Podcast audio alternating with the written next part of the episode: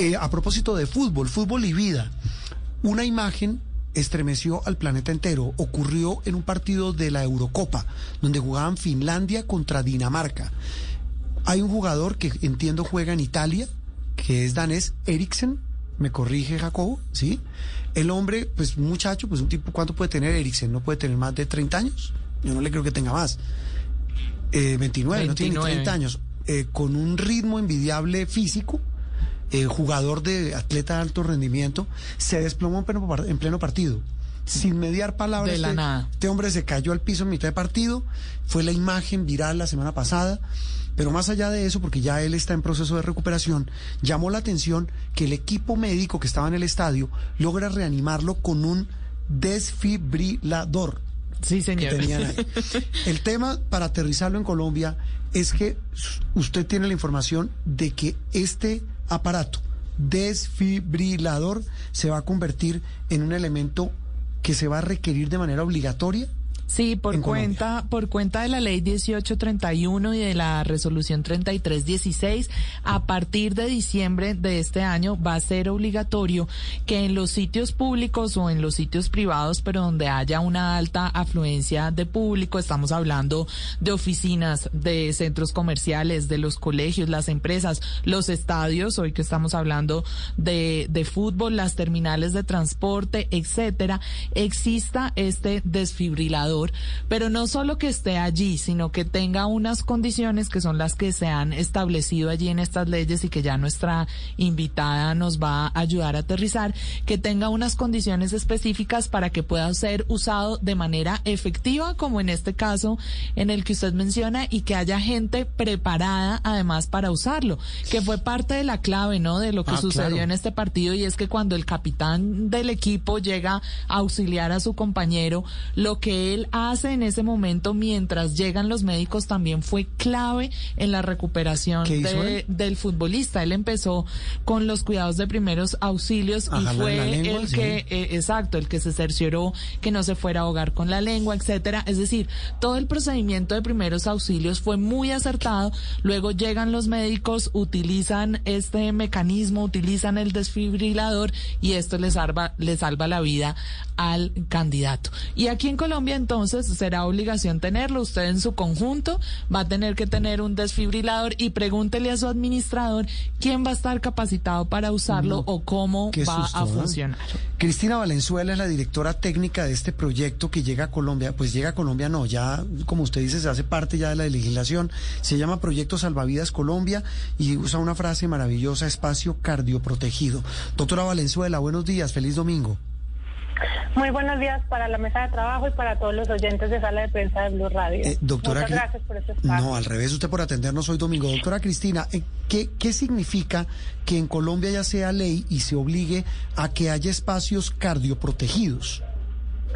Pues mira, es una forma de garantizar que vamos a salvar más vidas. Está presupuestado que en Colombia suceden alrededor de 38.475 paradas cardíacas al año y de esas solo el 10% consigue sobrevivir, ya que siempre se presentan en ambientes no hospitalarios donde eh, los pacientes simplemente se desploman y cada minuto que pasa entre el tiempo en que el paciente se desploma y llega la ayuda de la ambulancia, es tiempo, por cada minuto que pasa es un 10% menos de posibilidad de salvar al paciente y de que no tenga secuelas a largo plazo.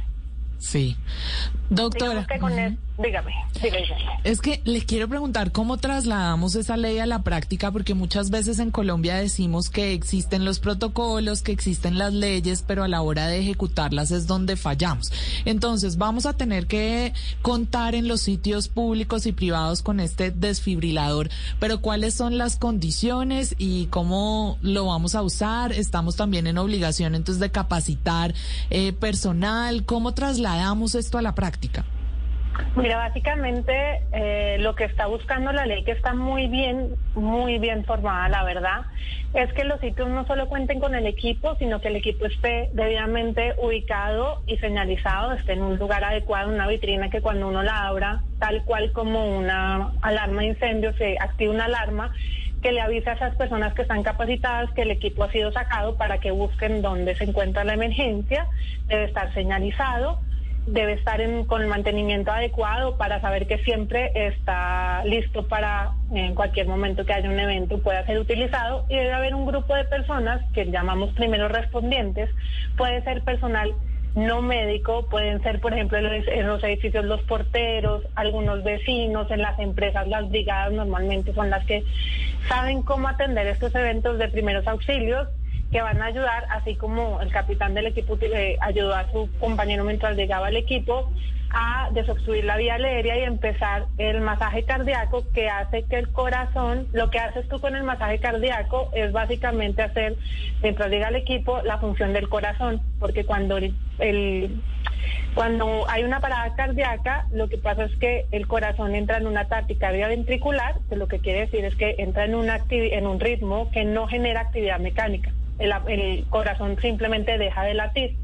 Y al dejar de latir, pues deja de irrigar eh, sangre al cerebro y a todos los demás órganos. Entonces es muy importante iniciar este masaje cardíaco que lo que hace es bombear, hacerlas con el masaje tú haces que el corazón bombee sangre mientras llega el desfibrilador y este nos ayuda por medio de transmitirle una onda de energía al corazón, hacer lo que vuelva a su ritmo normal y vuelva a recuperar eh, por sí solo su función. Pues la primera inquietud que me genera la doctora Valenzuela, Juan Roberto Oyentes, es que hay que hacerse el curso de primeros auxilios. No, es porque tengo que confesar que si a alguien cercano a mí le sucediera una cosa como esa, yo no tengo la más remota idea de qué hay que eh, hacer. Juliana, es que, y, doctora Cristina, nos están escribiendo muchos oyentes y preguntan eso. Y dice, pregúntele a, a la doctora Cristina, uno cómo, la primera, uno cómo identifica que una persona que se le desploma al lado sufrió un infarto. Mira, las paradas cardíacas son fáciles de, identificar siempre que el paciente, que la persona no responda y no tenga una respiración normal, porque muchas veces generan una, una respiración agónica, pero no es una respiración normal, está en una parada cardíaca.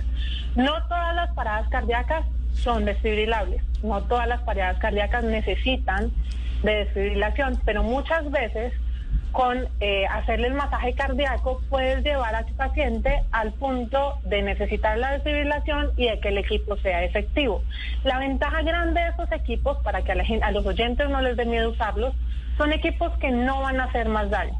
Nunca utilizar un desfibrilador va a hacerle más daño al paciente. Y el desfibrilador tiene una ventaja muy grande y es que la mayoría te van guiando en los diferentes pasos que debes seguir.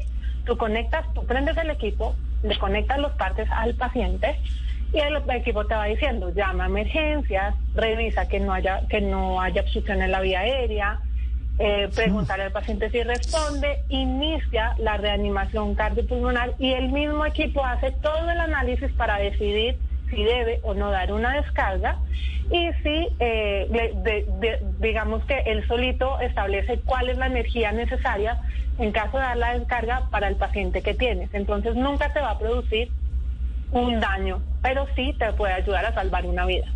Doctora Valenzuela, en todos estos lugares que mencionábamos, las oficinas, los centros comerciales, los colegios, etcétera, van a tener entonces que ir a comprar su desfibrilador.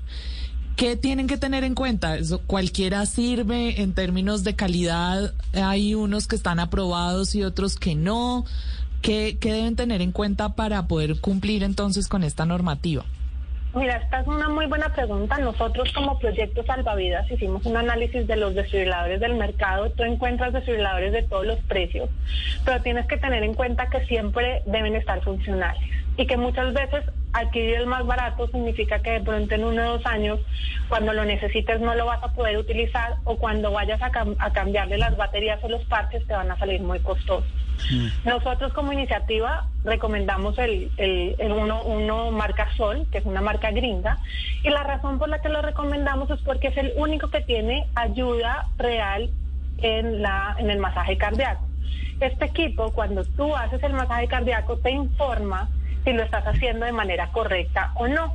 El masaje cardíaco, tú debes poner las manos en la mitad del pecho y debes eh, hundir a una profundidad de 5 o 6 centímetros para que sea efectivo. Si lo haces muy suave, no estás haciendo que el corazón haga su función. Y si lo haces muy duro, puedes pues lesionar al paciente. Entonces, este equipo te dice si las estás haciendo de manera correcta o no, y por medio de una señal audible te va diciendo el ritmo que debes utilizar. O sea, a qué velocidad debes irlo haciendo.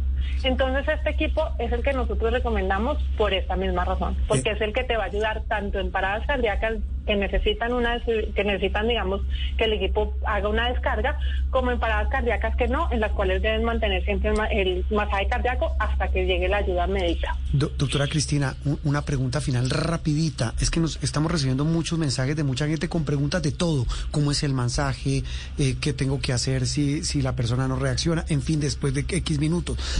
¿A dónde puede escribir la gente o, qué página, dónde pueden consultar eh, este tipo de, guías básicas sobre cómo ayudar a una persona que sufre un problema cardíaco?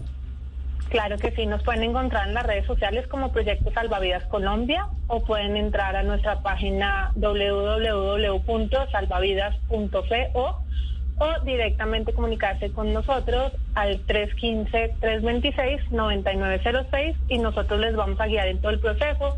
Nosotros digamos que lo que queremos es cardio, proteger espacios, no solamente vendemos el equipo, sino nos encargamos de dar toda la capacitación y todo el acompañamiento para que los lugares queden de manera correctamente cardioprotegidas y juntos podamos salvar vidas. Un tema que no es un juego. Doctora Cristina, un abrazo, gracias. No, a ustedes. Feliz mañana. Cristina Valenzuela, gracias. Directora técnica del proyecto Salvavidas, 12 años de experiencia en el área de investigación en la Fundación Cardioinfantil. Es un tema, repito, que no es para jugar.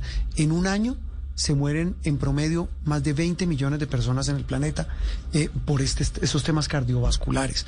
Un tema muy complejo, muy difícil y muy interesante de entender eh, después, repito, de tantos ejemplos que a veces nos quedan al lado de personas que pueden sufrir enfermedades cardiovasculares.